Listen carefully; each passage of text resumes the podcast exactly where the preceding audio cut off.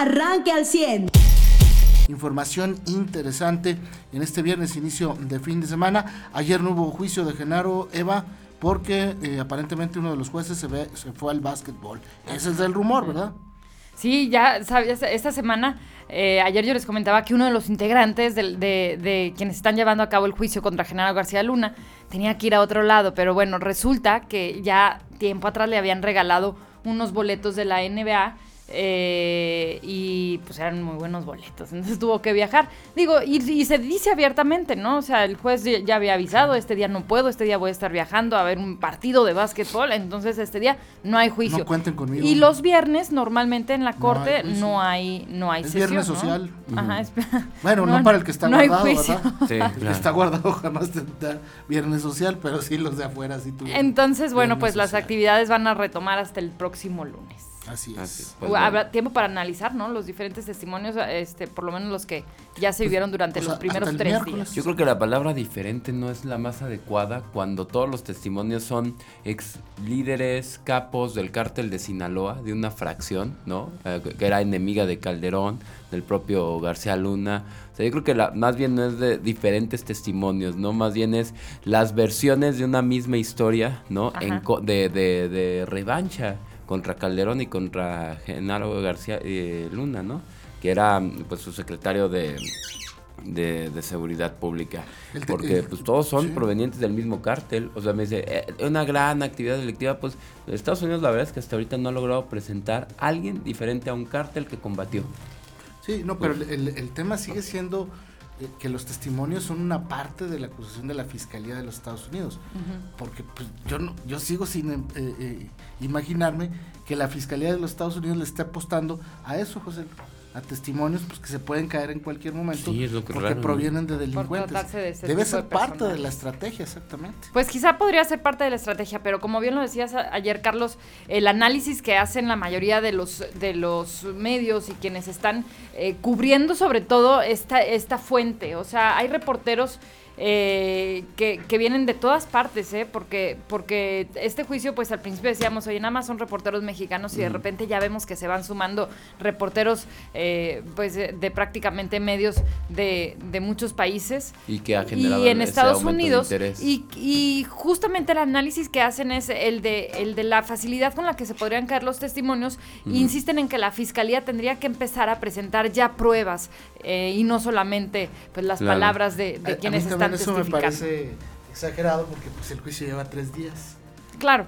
no, pero, este, pero preparado desde 2019. es que ese es el tema. Tú detienes a alguien porque tienes, según un juez, eh, suficientes eh, razones para orden, un orden de aprehensión, ¿no? Sí, José, pero eh, desde el 19. puede ser parte de una estrategia. La fiscalía no va a llegar así y va a enseñar los videos y los audios y todo esto al, el primer día. También hay que, hay que, no hay que olvidar que es una forma eh, de mantener la atención del de, eh, el gobierno mexicano y, y, los grupos de narcotráfico mexicano, porque eh, vamos, los testimonios ahorita de quienes acusan a Genaro son importantes.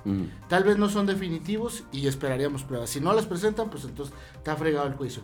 Pero también la información que tiene Genaro García Luna puede ser muy importante. Y en México, por eso los americanos tienen a los mexicanos, digamos, a los que estuvieron en el tema de la seguridad en el sexenio de Calderón, en el de Peña Nieto y en este mismo los tienen en albricias, ¿no? Por la información que pueda tener Genaro.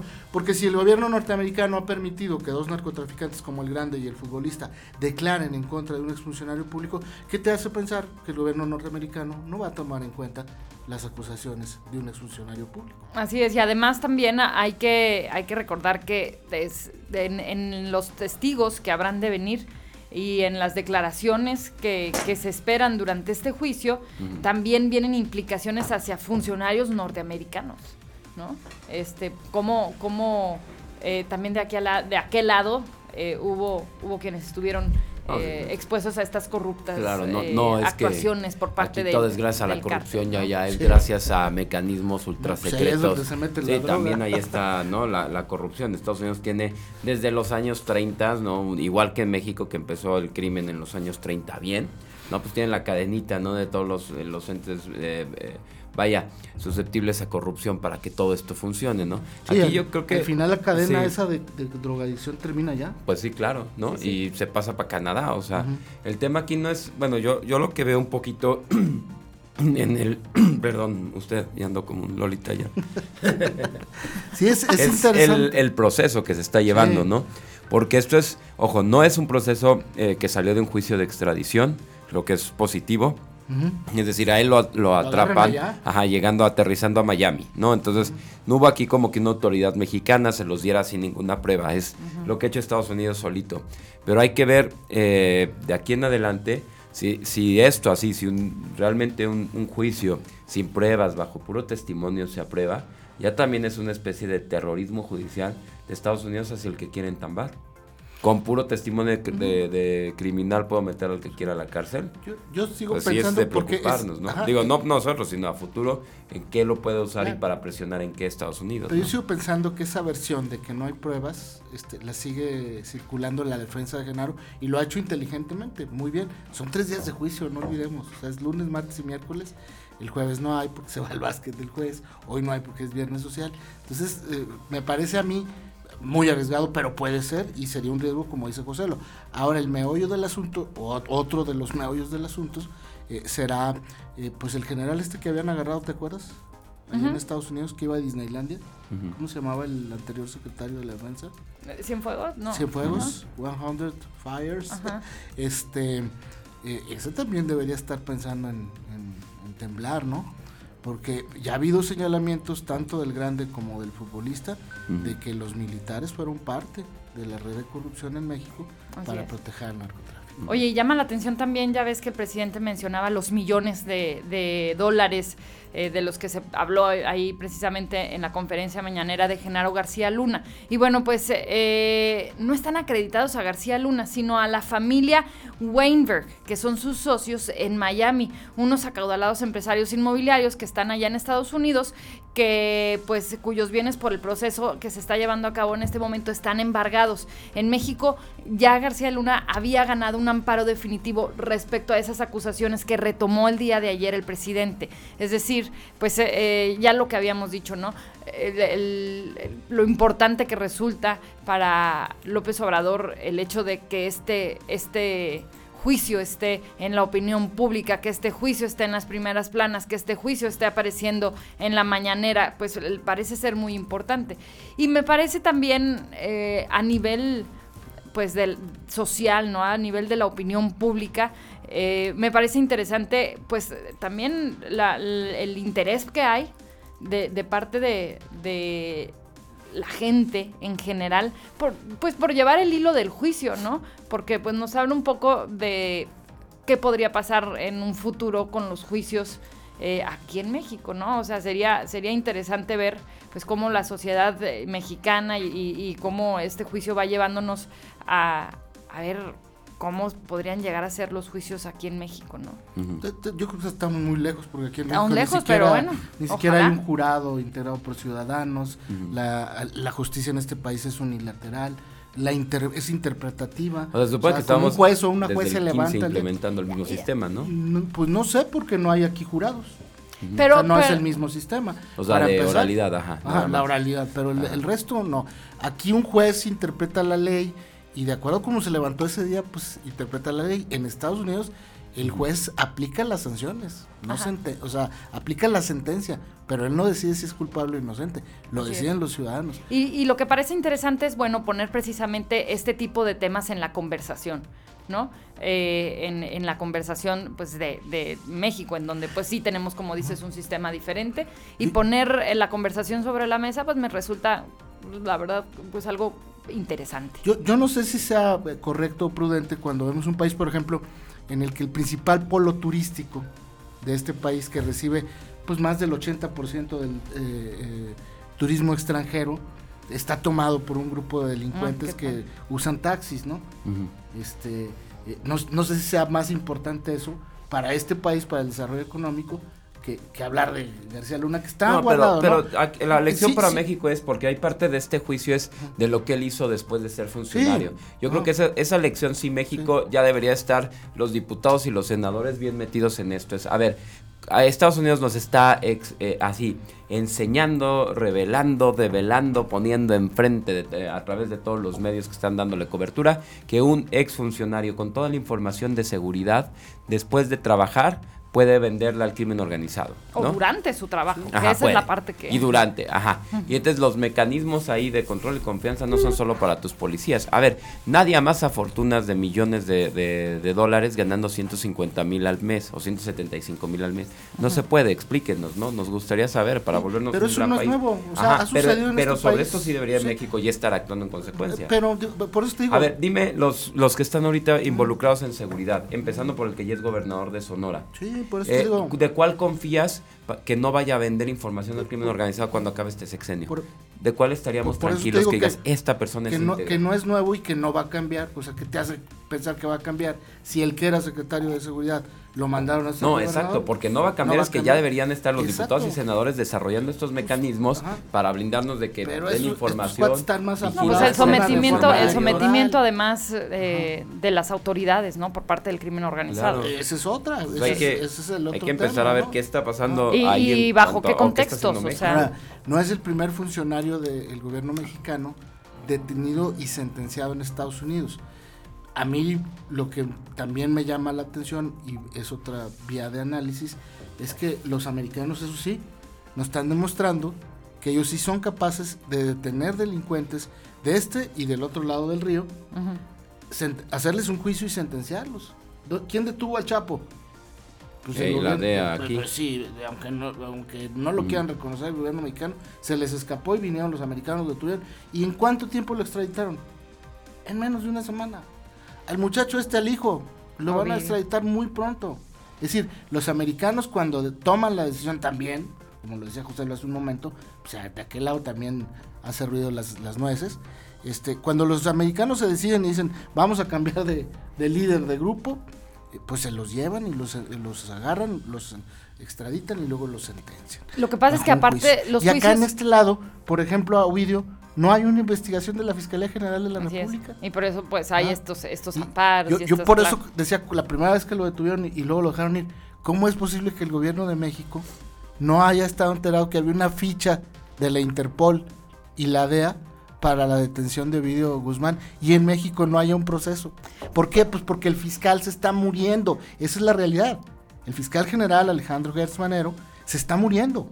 Es un hombre de 80 y qué, dos años de edad y además con un problema serio de salud. Sí, sobre todo el problema serio de salud, ¿no? E-, ese es, ese es el tema entonces, que de aquel lado sí se aplica la ley. Aquí estamos llenos de leyes y reglamentos, pero no los aplicamos. Y esto que dices es importante, pero, o sea, ¿por qué estos juicios se llevan a cabo en Estados Unidos?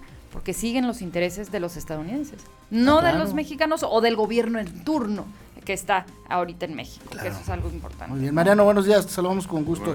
Ya es viernes, es viernes sin clases, viernes con poco tráfico. Eh, y viernes con frío también. Sí, bueno, puede haber que un poco de tráfico todavía. Bueno, es menos tráfico porque hay menos flujo de gente a esta hora, pero donde todavía sigue un poco pues más complejo de lo usual es en el centro histórico, pero bueno, es por algo positivo. Es para que se hagan obras inducidas y es para que en el futuro, digo, ahorita todavía van a reabrir las calles, pero en el futuro no, ya va a haber calles así, tramos de Aldama y, de, y del Juárez que ya van a estar cerrados y pues la gente tendrá que acostumbrarse a hacer trayectos por otro lado este, el, el propio Carlos lo decía, vamos a tener un centro más bonito y mucho mejor, entonces algo de paciencia, ¿no? Claro, que pues solo vaya al centro el que tenga que ir al centro, ¿no? Sí, claro. Ayer platicamos eso con un, con un buen amigo, Iván Escamilla, le mandamos un saludo. De, Él decía, yo atravieso el centro para ir a una escuela, por ejemplo, de mis hijos. Pues sí, eh, como, como él hay muchísimos, ¿no? Que usaban esa vía. Ya eso se acabó. Si no vas al centro, no te vas al centro, como en muchas otras ciudades, ¿no? Nada más en lo que nos adaptamos. Pero además hay vías alternas, ¿no? O sea, a lo mejor tendrás que rodear un poquito más. Claro. Sí, eso, se refería. O sea, si no, tienes que realmente ir al centro, ya no vas a pasar por el centro, vas a usar vías alternas. Y, y, nos vamos a acabar acostumbrando, como en muchas otras ciudades, ¿no? A ver, Zacatecas, si no vas al centro, ¿a qué te metes al centro? ¿No? o si vas al centro, pues, Monterrey. con más tiempo, ¿no? O sea, sí, pero así tienes que ir, ajá. Pero si no, ¿para qué atravesarás el centro? va, a quedar, va a quedar bien, ¿no? La obra, Pero sí va a haber resistencia, ¿no? Resistencia y, y, finalmente va a haber cambios que la gente va a tener que aceptar. Como ha aceptado todos los cambios, sí, primero hay molestias y se queja y todo, ¿no? este, que si son parquímetros, que si son el hecho de que tengo que caminar más, cualquier cosa que le cambie el esquema a, cualquier ciudadano, no de Saltillo. Sí, sí, a cualquier ciudadano es así, me voy a quejar. Ahora, el meollo, Mariano, es que cuando te dicen, eh, por ejemplo, el comerciante, ¿no? El de la zona que está cerrada, dice, bueno, ¿cuánto tiempo van a tardar? Y el funcionario te dice, 30, 60, 90 días. Cinco meses han dicho hasta Exactamente, pues que vean en ese tiempo que, que se cumpla, ¿no? Puede haber temas como lluvias, inundaciones, no sé, otras cosas, pero al final como que eso es lo que desespera, ¿no? Que de repente a veces no estoy hablando de esta administración, pero en otras ocasiones, pues no han cumplido con los tiempos. Técnica ahí, Ricardo Aguirre, ¿te acuerdas? Que él decía, no hombre, debe estar en dos meses, cuando era una obra de un mes. Entonces a la verdad, no, pues lo podemos hacer. Si por algo se te atrasaba, como quiera siempre lo había hecho más rápido de lo que había dicho. Había un colchón de tiempo. jamás, digas fechas, este... Deadlines. Ajá. Siempre dilo del, estimada, sino siempre dilo posterior porque siempre hay algo que se va a atravesar. Oye, que, que, le asesoren esos a los de la refinería Dos Bocas, ¿no? Oye, nada más. y el tren pero, pero para acabar, fíjate, yo pensando un poquito en esto, de que oye, que si el entorno político, después llegué a esa conclusión, ¿qué tan bueno es el proyecto? o sea, ¿qué tanto le va a gustar a la ciudadanía que lo hicieron en año electoral? No es lo contrario, porque normalmente dices, no, es que la gente se va a enojar y luego en año electoral, porque hay muchos alcaldes cucos que no se atreven a hacer algo porque no vaya a ser que la gente te castigue con el voto. No, al contrario, ¿qué tan bueno es este proyecto que lo hicieron en año electoral? Yo creo que, viéndolo así me da esperanza que va a ser como una ruta recreativa que al final la gente no va a querer ni que se la quiten aunque llueva, truene y relampague. Así va a ser el centro, las partes peatonales del centro. ¿eh? Oye, hablando del tren Maya, el 52% del presupuesto del gobierno federal para cambio climático, ¿saben dónde se va a destinar? ¿Dónde? En un lugar donde se está destruyendo la selva. Mm. En el tren Maya. ¿Y cómo ahí van a hacer o qué? Pues, como que van a hacer obras de remediación con esa lana, ¿no? Supongo. Y el 52% del presupuesto federal para cambio climático va para el tren Maya. Háganme el refavor. Este eh, tren que están construyendo los militares. Empezaron a construir los civiles, quedaron mal, hubo fraude, corrió el presidente al de qué, Fonatur, que era, o Sectur, no sé qué. este, ahora metió a los militares. Él asegura que el tren va a tener... Ah, bueno, ¿se acuerdan de aquel montaje de que se sube él a un tren? Ajá. Y que le ponen un video. No, pero ese fue cuando iba al aeropuerto, ¿no? No, no, no. que salía del aeropuerto. Sí, era para ir No, era un tren del tren. Sí, sí, pero. Un tren para ir al aeropuerto. ¿Te acuerdas del que también nos costó un chorro? Es que se nos olvida que hay un tren que pagamos ya los mexicanos, que ah, del aeropuerto, no, del aeropuerto a la Ciudad de México, sí. Ah, bueno, dispénseme. Ese iba al aeropuerto. Oye, no, Oye, Oye, pero va a ser... ¿y en qué quedó ese tren entonces? No, pues también. O sea, no hay tren. No, nadie lo ha usado. Nadie. No, pues lo habían ofrecido a Biden. No, pues también fue un montaje. Lo dijeron, no, es que no todo está terminado. y el tren Maya, pues ya por más que le pases. Mira, va a ser la tercera cultura, si, la, si lo, la podemos llamar a la cultura de echar todo a perder de la 4T, que se acaba en esa zona por falta de recursos. La Olmeca, la Maya y la 4T. Por falta de recursos y hacer obras irreales, se, se extinguieron. Así le va a pasar, ¿eh? Es histórico sobre el mismo ciclo, ¿no? El eterno retorno, diría Nietzsche. Pero ahora con la 4T. Muy bien. Y el día de ayer surgió información de, de eh, que se agravó la tensión en, respecto al tren Maya por los conflictos que tienen con artesanos de Chichen Itza. Entonces, bueno, pues imagínate que, que, la construcción de este, de este tren, que busca precisamente, eh, según lo que, que, en la concepción no es una mala idea, ¿no? Llevar el turismo interno de manera más fácil allá a esa zona, es bueno, sí, ok, pero técnicamente pues está todo muy mal hecho, eh, pues que esté golpeando a uno de los, de las eh, de los íconos del turismo que sí está funcionando y que sí jala extranjeros y que sí ha sido pues nombrado patrimonio de la humanidad. Entonces, pues bueno, pues habría que, pues, ayer, que valorarlo. los taxistas de Cancún, que era algo pequeño, era un problemita chiquito. O sea, que no era tan, que estábamos exagerando con el tema. Cuando vemos imágenes de una mujer norteamericana pues histérica gritando porque la bajaron los taxistas de un Uber junto a su esposo y su bebé de brazos, ¿no? Sí. O sea, si eso se le hace poquito y, y, la alerta que emitió el gobierno norteamericano a sus ciudadanos a los que viajan a Cancún, pues no sé. Oye, ¿en qué país y en qué siglo crees que se habrán sentido los que después de eso de Cancún, o sea, que la Guardia Nacional los tuvo que sacar de ahí de Cancún, volaron a la IFA? y llegaron a la IFA vacío. O sea, ponte como un, turista canadiense o norteamericano que iba. Hay un video, José, de unos canadienses, una pareja que llegaron, se grabaron y dijeron estamos impresionados porque es el aeropuerto del mundo más vacío que hemos encontrado. O sea, te saca la Guardia Nacional, una Guardia Nacional te saca de Cancún para que puedas en atravesar. En una patrulla, ¿eh? En una patrulla. vas en la caja. y luego despegas. En la caja de, la patrulla, y luego despegas de, ahí. Despegas de ahí y te mandan al AIFA. Digas, ¿dónde estoy? Y luego vas a salir ahí tres, cuatro horas de, de, nada, de vacío en carretera. Es decir, ¿a dónde vine y en qué siglo vine? Y Yanni Garnacha, y Yanni Garnacha está vendiendo. Y Yanni Garnacha está vendiendo en el Oye, ayer que platicamos de esta imagen que después tienen en el mundo de los mexicanos, ¿no? De Speedy González y este rancherito así acostado como en un, en un opal. Y después que vengan a visitarnos y se encuentren con cosas como, como, pues tan arcaicas, ¿no? O sea, que una patrulla sea la que te tenga que llevar al aeropuerto, llegar a un aeropuerto en que pues, andan vendiendo garnachas Creo que debe ser el nuevo término para México, ¿va? Que está construyendo AMLO, narcaico la mezcla de arcaico y narco. es eso, ya el Nuevo México, el narcaico. Así me gusta bautizarlo así, el México narcaico. Muy bien, ¿algo más jóvenes? Porque nos tenemos que ir a la pausa. Oye, pues mira, sí, rápidamente nada más señalar eh, que hace rato que hablábamos de los debates que se están llevando a cabo, Carlos, eh, el que se puso más bueno ayer fue el debate que se está llevando entre los eh, ministros, bueno, más bien no ministros, los consejeros del Instituto Nacional Electoral y el presidente López Obrador, que el día de ayer, bueno, dio una escalada eh, por la reforma de materia electoral que propuso. Eh, y descalificó a los actuales consejeros en materia electoral y los acusó el presidente de poner en riesgo la democracia y expresó eh, el deseo de que los cuatro nuevos integrantes que llegarán al INE sean verdaderos demócratas, porque hay que recordar que pues se van a elegir nuevos consejeros. Y bueno, los señalamientos presidenciales tuvieron una respuesta rápida, porque ayer mismo salieron consejeros, eh, el Consejo General del INE, los 11 consejeros, eh, que le exigieron al presidente que presente pruebas, ¿no? De estos dichos y recordaron que algunos de los integrantes del gabinete del presidente, eso sí, han avalado fraudes electorales, haciendo pues una referencia pues a Bartlett, ¿no? Entonces, bueno, pues el debate y ya la confrontación entre los consejeros del INE y el presidente, pues va tomando va tomando fuerza, porque ya lo decíamos ayer, incluso los, los cuatro integrantes de ese consejo que puso la 4T se declararon ayer en contra de, la propuesta del, del, plan B de la reforma electoral. Entonces, bueno, pues habrá que darle un seguimiento especial a este tema porque, eh, bueno, el secretario de Gobernación pidió explícitamente a los legisladores de Morena que descuarticen al INE. Así lo, dijo, descuarticen al INE. Eso es lo que dijo Adán Augusto. No, Córdoba dijo que eso les había dicho. Que había dicho Adán Augusto. Ajá. digo, eso fue lo que llamó la atención, ¿no? De todo, de todas estas declaraciones y de la conferencia de prensa y, y bueno, pues esto a escala el debate de que hay entre... Oye, la magistrada Robatesis eh, fue invitada por el rector de la UNAM a comparecer y a defender. Este, sí, le dio el, su derecho de audiencia, ¿no?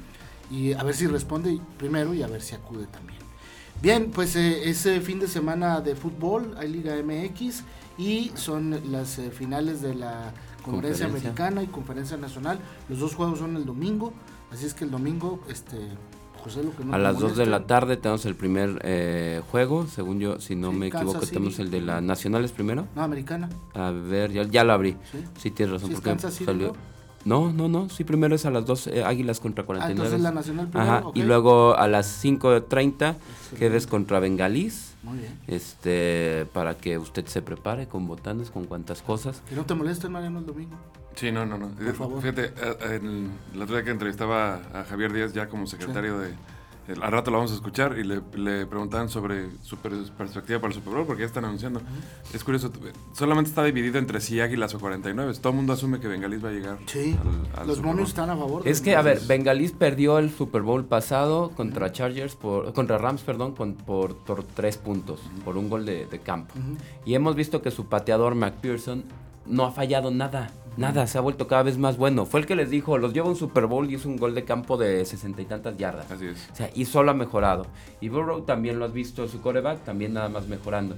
Y la bronca es que Mahomes está lesionado. Si no, yo también hubiera ido a Kansas. Sí, ¿eh? yo lo que le veo de ventaja a Kansas es que eh, Mahomes es un coreback que tiene seis finales de conferencia contra dos de Burro. Eh, me parece que el coach de Kansas es mucho más tiene más experiencia en finales que el coach de Bengalíes. Y sí, y a Kansas le gusta eso, el trabajo bajo presión. Y la otra ventaja que le veo a Kansas es que, eh, a diferencia del corredor de Bengalíes, el corredor de Kansas viene enrachado. Trae juegos, eh, los últimos seis o siete juegos, más de mil yardas por tierra. Y el de Bengalíes no suma ni 800, eh, 900 yardas en los últimos tres juegos. Entonces, a mí me parece que va a estar muy parejo. Pero, sí entiendo, pero sí entiendo que los momios van a favor de bengalíes. Claro, y en el otro pues también todo va a favor de, águilas, ¿no? De, águilas, ¿no? Digo, la verdad es que 49 son los únicos que no que vaya que no tienen este participación en un Super Bowl desde pues desde el 90 y garra, ¿no? Yo, también veo muy parejo eso porque eh, las líneas de tanto la ofensiva como la defensiva de San Francisco están muy equilibrados. Bueno, vamos rápido al pronóstico. ¿Tú quién crees de la Nacional? Eh, yo creo que van Águilas. Águilas. Marianito. No, sí, pues sí, yo pienso que también va Águilas. Águilas, Eva. Sí, están como más. ¿Quién contra quién es? Águilas. Ah, sí, perdón, ya me, ya me dijeron, sí, en el 20, el que ganó Kansas fue contra, San Francisco. Sí, ahí. Águilas de Filadelfia en la Nacional contra San Francisco, 49ers. Ah, pues me voy con los 49ers, ¿no? 49ers. Digo, por, por esta... o sea, que se repite el Super Bowl del 2020. Pudiera ser. Que sería Kansas contra San Francisco. Y en el otro, güera, y Kansas contra Bengalíes, Kansas. Bueno, no sé. Quizá venga, me gustó el, último partido que vi de Bengalíes. Muy bien. Mariano, en el de Kansas Bengalíes, tú, Bengalíes. Yo sí, creo que sí. O sea, creo que lo más factible sí es Águilas Kansas, pero preferiría verlo contra Bengalís. Y, y Águilas también. Sí, Águilas. O sea, San Francisco lo hagas No, ya me caen mal. bueno, yo voy San Francisco, eh, Kansas. Me quedo con la final del 20, pues. Sí, del 2020, ¿va? Yo me, voy con eso. Creo que Kansas gana y creo que Kansas y San Francisco. Pero como dice, muy bien. Si fuera esa, sería padre, ¿no? Sí, porque sería totalmente lo inesperado. Y además con la historia esta del American Story de Purdy, el, el coreback de San Francisco, Ajá. Ah, sí. que, que viene de ser el último coreback, o sea, eh, oye, ¿dónde, que ya no tenemos coreback, se nos lesionaron los dos. Ay, hay uno en el vestidor, tráetelo, ¿no? Era Purdy. Seguro sí, es, no era el aguador, sí es coreback también. Tráetelo. un balón. ¿Qué no era el que acompañaba a los corebacks al baño? No, no, es nuestro último coreback. Y resulta que el chavito, pues literalmente los puede llevar al, mm, claro. Y si no le gusta el fútbol americano, puede ver un Puebla Monterrey, un Tijuana Pumas, un Tigres San Luis, un Juárez Chivas, un América Mazatlán, un Toluca León o un excelentísimo Pachuca Necaxa. Oye, y también el tenis ¿no? Se está poniendo está bueno. la final de las mujeres va a estar buena, ¿era? El de Australia, abierto de Australia, sí, se está poniendo bueno también. Muchos lesionados, pero pues los que llegan este, pueden romper. Que están llegando ya, pues los nuevos que vamos a ver, ¿no? Porque después veíamos así como, pues Federer ahí ganando y, y, ahora ya estamos empezando a ver otros nombres en el tenis que, no veíamos. El tenis así es, hay como una etapa de dominio de 10, 12 años de dos o tres tenistas pero los que vienen atrás, o sea, hay una clasificación de la ATP o la Sí, un ranking que llega hasta el 600, sí, exactamente, ¿no? Y entonces, pues, tenistas que viven en Kuala Lumpur y... y a veces ese tenista que está en el 582 puede llegar a una final y se convierte en la locura, ¿no? Así es. Muy bien. Usted ya está informado. Pero puede seguir recibiendo los acontecimientos más importantes en nuestras redes sociales. Nuestras páginas de Facebook son Carlos Caldito Aguilar, José Lo de Velasco y Mariano de Velasco. Al 100.